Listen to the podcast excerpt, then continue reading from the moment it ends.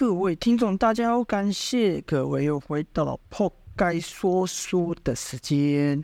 今天继续讲公孙丑等人呢，离开了这个，应该说带着四眼雪蛤离开水界门，继续往九黎的路走去。走着走着，就来到齐鲁交界，齐国和鲁国交界处的一个客栈。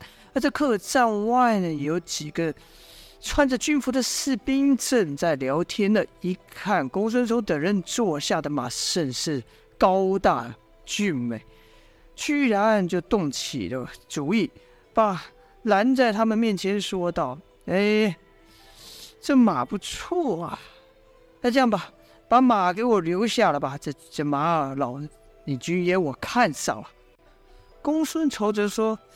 哎呀，敢问几位军爷是哪一国的士兵呢？就听那金鱼哈哈大笑说道：“哼，这里是齐国的土地，我们自然是齐国的勇士啊。”公孙丑看了看后说道：“这里是齐国吗？就我所知，这里不久前还是鲁国的土地，不是吗？”就听那士兵哈哈大笑说道：“鲁国算什么东西？”我大齐勇士一出，还不把他们打得连滚带爬？言语间尽是得意，其他的士兵也都围了上来，一并说道：“这鲁国人哪是我齐国勇士的对手？对我们来说，我们就是老虎，他们就是一具待宰的绵羊啊！别说是这里了，我们大齐早晚把他整个鲁国都给吃下。”公孙丑点了点头，说道：“哦，原来这土地换人了。”一士兵说。你们也别在那边浪费本军爷的时间了，通通给我下马吧！这跟你说了，这马匹你军爷我要了。其实当今世道啊，诸侯之间连连征战，江湖就像江湖人士一言不合便拔刀相向，诸侯之间是一言不合就发兵征讨，有些时候是硬找理由，甚至没理由的也要出兵打。城池换主，土地换人，这时代当时并不罕罕见呐、啊。说来奇怪，面对这士兵嚣张跋扈的态度，哎，公孙丑居然还真的下马了。而其他三人像赵月华、石刚、通风、姚军自然是不理了。而一士兵居然把脑袋动到了，因为他看赵月华长得俊美，居然把他的歪脑筋都到赵月华身上，说道。哎，这女的长得也俊，不如这样，你也留下陪你大爷吧。赵月华那受得了这个秀眉树，怒问道：“你说什么？你有胆再说一遍？”那士兵说：“哼，我说你就留下来服侍你大爷吧。”话还刚说完，就啪的一声，一个大巴掌打在他脸上，打得他横飞过去，翻倒在地啊。再看赵月华，此刻也下了马，站在他们几人面前。那几个士兵见赵月华反抗，纷纷要抽刀，说道：“反了！这几个女的和这几个老头，这群他们都是叛贼，都给我拿下了！”刚抽起刀，就听啪啪啪啪啪，全都被赵月华打翻在地啊！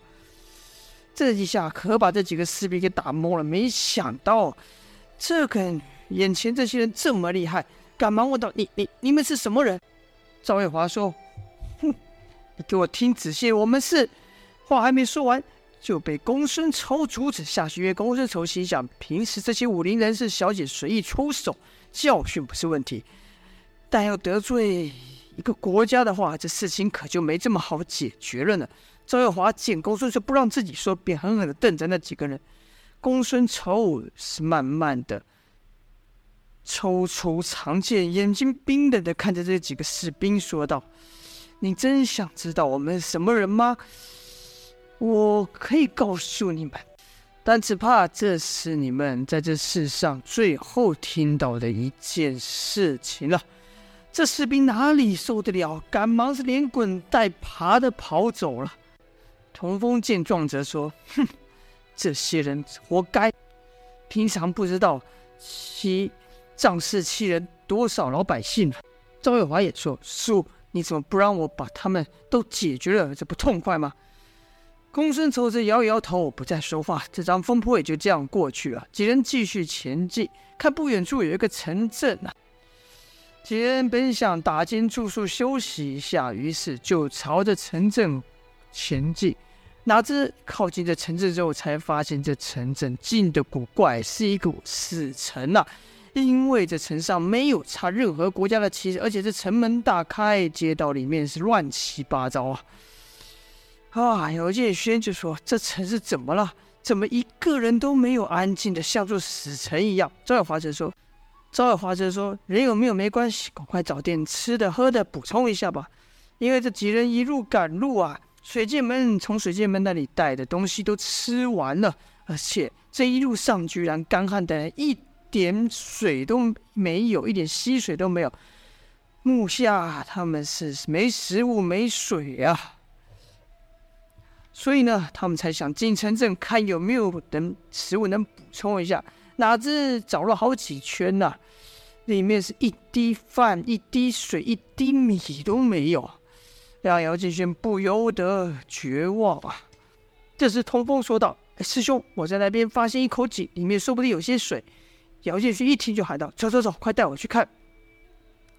来了到井边，但看不到井里面有没有水，但井旁边有一个绳子。